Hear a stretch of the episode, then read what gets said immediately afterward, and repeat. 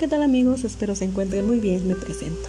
Me llamo Maite Alejandra de San Juan Muñoz Quintero y estudio en la Universidad del Desarrollo Profesional, la carrera, la licenciatura en Pedagogía.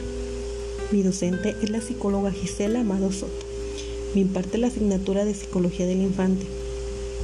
Hoy les traigo un tema, el desarrollo del niño y del adolescente compendio para educadores. Primer subtema, inteligencia y desarrollo intelectual. ¿Qué es inteligencia? La inteligencia se define en función de varias habilidades mentales o competencias intelectuales. Se piensa que las pruebas de inteligencia miden el potencial del niño para aprender o aplicar información en formas nuevas. Alfred Banat fue un psicólogo y pedagogo francés, conocido por su esencial contribución a la medición de la inteligencia al diseñar el primer test de predicción del rendimiento escolar, en colaboración con Theodore Simon comparando los resultados del niño cuya capacidad querían medir con los resultados medidos de los niños de su edad. Su, objetivo era identificar a los estudiantes que necesitaban apoyo extra con el fin de mejorar la educación. Según Banat, la inteligencia es la habilidad para tomar y mantener determinada dirección, adaptarse a nuevas situaciones y tener la capacidad para criticar los propios actos. Según en las décadas de los 70, la investigación propuso que hay básicamente dos clases de inteligencia. La inteligencia cristalizada. Se evalúa con instrumentos de fluidez verbal, información general, compresión verbal y de vocabulario. La inteligencia fluida. Es rápida para procesar la información, tiene habilidad para descubrir relaciones y otras habilidades del pensamiento abstracto según este tipo de inteligencia, mejora hasta los primeros años de la adultez y luego se deteriora lentamente. En cambio, la inteligencia cristalizada mejora hasta la entrada de la adultez. La conducta inteligente tiene tres componentes fundamentales. El primero, inteligencia componencial. Se basa principalmente en la teoría del procesamiento de información Contiene habilidades como la de asignar recursos mentales, codificar y guardar la información. El segundo componente, inteligencia experiencial. Es la capacidad de afrontar nuevas situaciones en forma eficaz, adecuada y penetrante. Tercera, es la inteligencia contextual. Es la capacidad de adaptarse al ambiente cambiante o más importante aún, de moldearlo para aprovechar las habilidades o destrezas personales. En el desarrollo intelectual del niño influye profundamente el ambiente familiar durante la infancia y la niñez temprana. Los padres y los educadores deben de recordar lo siguiente. El niño pequeño puede volverse más inteligente si se le estimula apropiadamente dentro de un ámbito propicio pero no alcanza aquello que su cerebro no puede asimilar en su situación actual.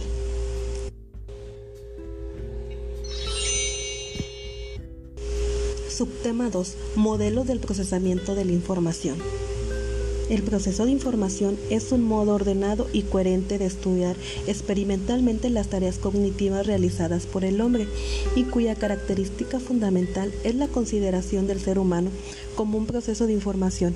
Este sistema de procesamiento de información comienza con los estímulos que llegan al aparato cognitivo desde cualquiera de los sentidos. Existe un número de operaciones mentales denominadas etapas de procesamiento que ocurre entre el estímulo y la respuesta. Las operaciones de una etapa de procesamiento consumen una determinada cantidad de tiempo, usualmente medida en milisegundos, y sucede con tal rapidez que no somos conscientes de su ejecución y por ende no son accesibles a la reflexión. La información se puede depositar y retener a lo largo de las diversas etapas que componen la secuencia.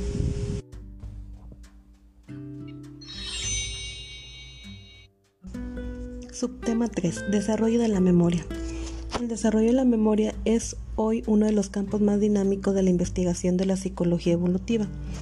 Una memoria tiene un proceso de entrada y un proceso de salida. Uno de los procesos de salida más importante es el proceso de exploración por el cual la información se procesa sistemáticamente en porciones. La memoria humana puede ser dividida en tres tipos diferentes de memoria. Memoria sensorial. Concentramos todos nuestros sentidos. Tiene sistema de memoria sensorial, pero los sistemas que abarca el modelo de se relaciona con la vista y el sonido. conocidos como memoria icónica y ecoica respectivamente. La memoria icónica dura menos de medio segundo, mientras que la memoria ecoica cesa luego de 3 o 4 segundos. Memoria a corto plazo. Tiene una duración menor a 30 segundos a menos se, se preste atención a la información dentro de este tiempo. La memoria de largo plazo tiene capacidad ilimitada y es capaz de durar toda la vida. Esto básicamente significa que nunca perderemos la capacidad de almacenar nuestra información independientemente del tiempo que vivamos. El desarrollo cognitivo refuerza la capacidad de memoria y contribuye a la singularidad del desarrollo de la memoria de cada niño, dependiendo de la interacción entre estrategias, conocimientos, metamemoria y capacidad, para que permita aumentar la capacidad de almacenar y la eficiencia de recuperar. Los estímulos sensoriales son codificados en los registros sensoriales un cerebro maduro contiene más de 20 billones de neuronas, pero al nacer el número es todavía mayor.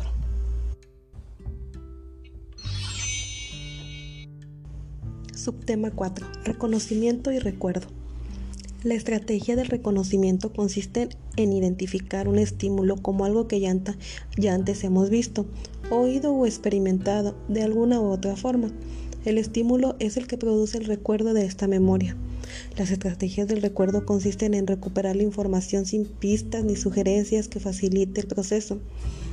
Por lo regular, las tareas de memoria que se centran en el recuerdo espontáneo de información exigen mayor esfuerzo mental y más recursos cognitivos que la del reconocimiento. La información que de alguna manera ha sido transformada o organizada pasa a la memoria a largo plazo. Este componente del sistema cognitivo posee una gran capacidad y supuestamente guarda la información en forma indefinida. Otro modelo es la teoría del nivel de procesamiento. En vez de centrarse en varios tipos de almacenamiento de memoria, propone que las diferencias en el nivel de procesamiento determinen el tiempo y la eficiencia del recuerdo. Cuando el procesamiento es superficial, se invierte poca energía y por lo tanto el recuerdo será más breve. En cambio, cuando se dedica mucho esfuerzo mental a organizar o modificar la información en una forma que la haga más significativa, se le procesa hasta un nivel más profundo y generalmente se retiene más tiempo. Durante los años preescolares y de primaria el niño comienza a aplicar estrategias de retención para codificar o guardar en la memoria información abstracta, desconocida o sin significado. Las estrategias de codificación en la memoria son repaso, organización y elaboración. El repaso consiste en repetir la información una y otra vez. Es la primera estrategia de memoria que aparece en los niños pequeños. Las estrategias organizacionales consisten en agrupar elementos o información en formas más fáciles de recordar como la categoría o los esquemas. Las estrategias de elaboración consisten en agregar o profundizar la información a recordar con el propósito de hacerlas más significativas.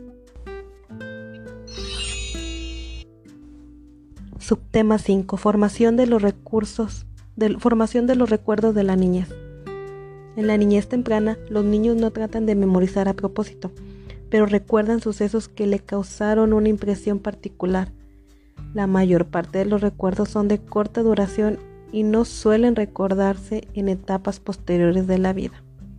No obstante, los recuerdos pueden existir aunque una persona no sea consciente de ellos y recuerdos profundos pueden afectar el comportamiento de una persona sin que se entienda su origen. Los componentes básicos del sistema de procesamiento de la información incluyen una serie de registros sensoriales, una memoria a corto plazo o de trabajo y una memoria a largo plazo. La teoría de la cognición basada en los niveles de procesamiento propone que lo que se guarda en la memoria depende del esfuerzo mental invertido y del tipo de operaciones que se apliquen.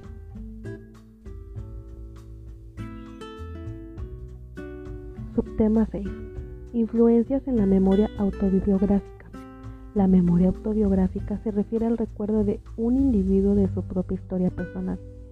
De esta forma los recuerdos significativos se elaboran en forma narrativa y se almacenan formando parte de una historia vital El origen de la memoria autobiográfica se produce cuando los niños desarrollan la capacidad para explicar sus experiencias a través del lenguaje, de modo que puedan integrarlas en un esquema narrativo.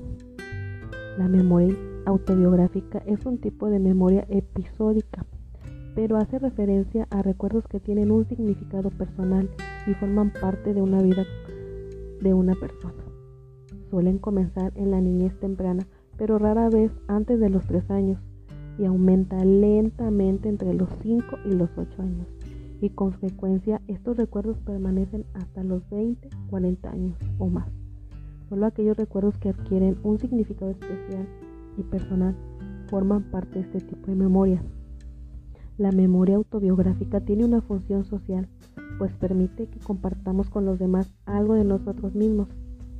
Además, es la base para los relatos, canciones, historias y mitos de todas las culturas. Entonces se puede decir que la memoria autobiográfica es un sistema complejo y mediado socioculturalmente que se desarrolla de manera gradual a medida que los niños y adolescentes participan en interacciones de recordar el pasado dentro de las sociales y culturales que van desde la familia y la escuela. Y por último tenemos el subtema 7, memoria implícita.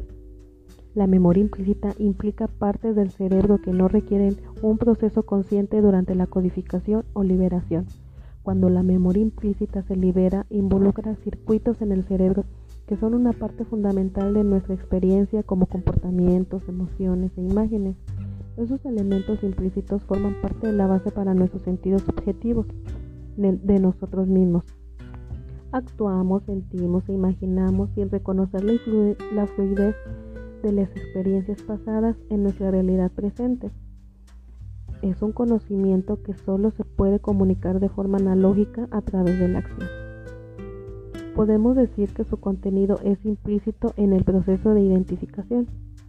Esta memoria es conocimiento, pero se trataría de un conocimiento directo, no interpretado, no declarativo, ya que cuando se libera no se cree que lleve con ellas la sensación interna de que algo ha sido recordado. Bueno, me despido de ustedes con esta frase. El estudio sin deseo estropea la memoria y no retiene nada de lo que toma. Leonardo da Vinci.